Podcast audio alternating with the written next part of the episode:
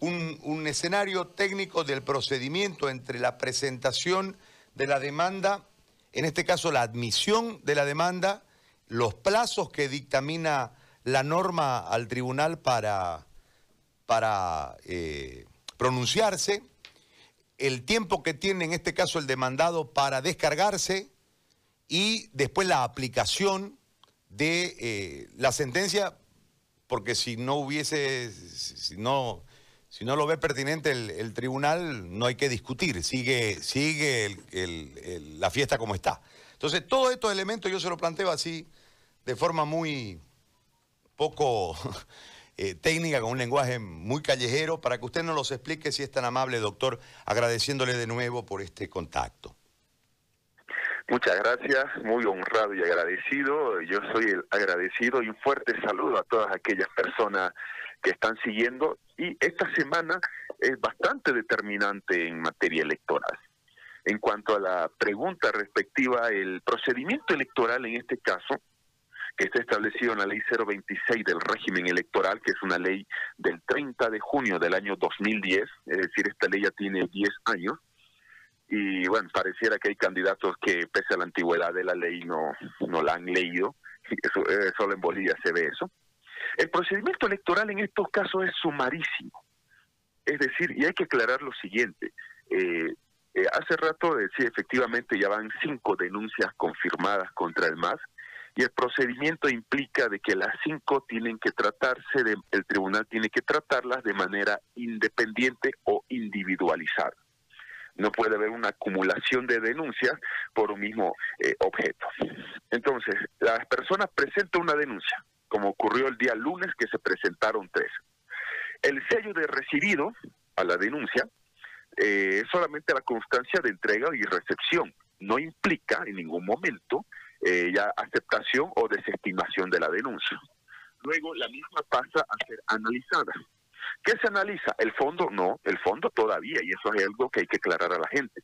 Lo que se analiza es los requisitos formales de presentación que tiene que tener una denuncia en cualquier materia, en este caso es materia electoral.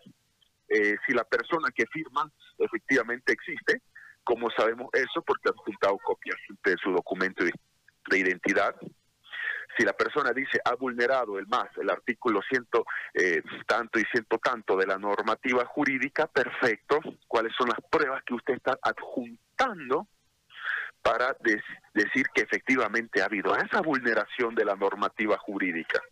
Entonces, la revisión que hace el tribunal a las denuncias es meramente cumplimiento de requisitos formales. Una vez ocurra esta figura y la denuncia se admite, se hace un, eh, un auto, eh, bueno, un documento, eh, para llamarlo así de manera sencilla, donde se dispone la notificación al, denunciado, porque ojo, no se puede tomar en materia electoral una decisión sin previamente haber notificado a la parte denunciante. Muchas personas están cuestionando eso del tribunal eh, dicen, ¿por qué los al más lo notifican que le cancelen la personería? No, hay informalismo. No se puede tomar una decisión contra alguien sin haberlo notificado previamente. Entonces resulta que eh, una vez eh, se lo notifica, como decía, es un proceso sumarísimo. Le corre al movimiento al socialismo un plazo de 48 horas para que dé descargo.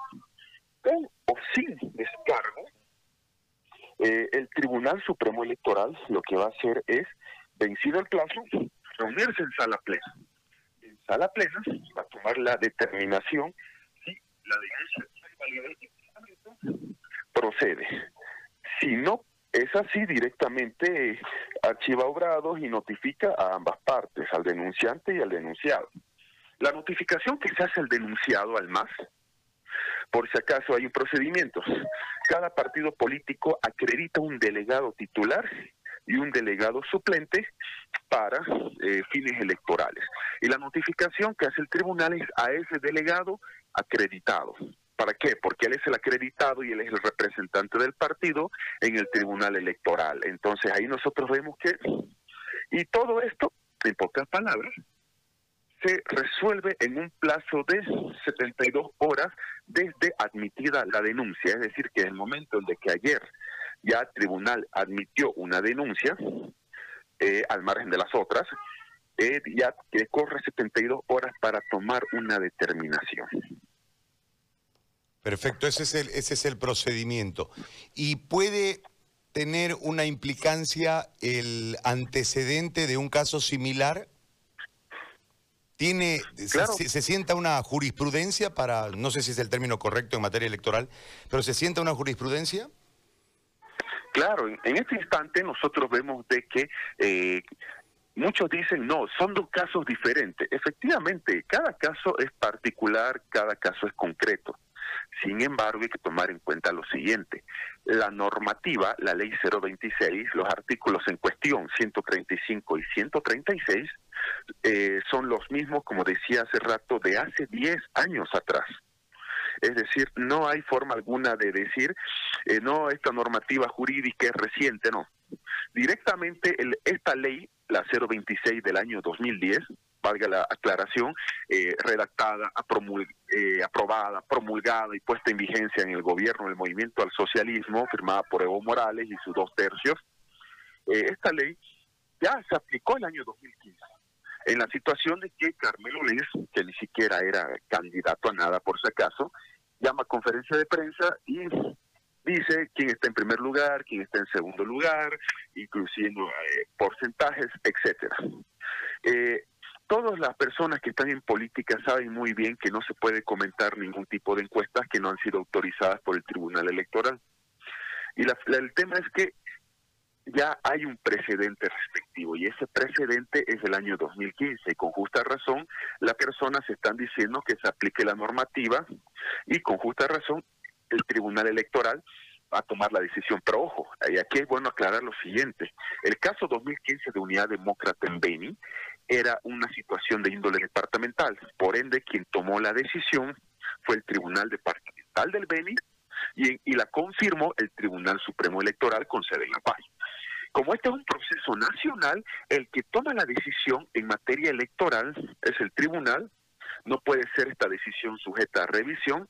Bueno, aunque hay un recurso de reconsideración que el tribunal siempre falla ratificándose y eso abre, expedita la vía constitucional para, por ejemplo, un amparo constitucional.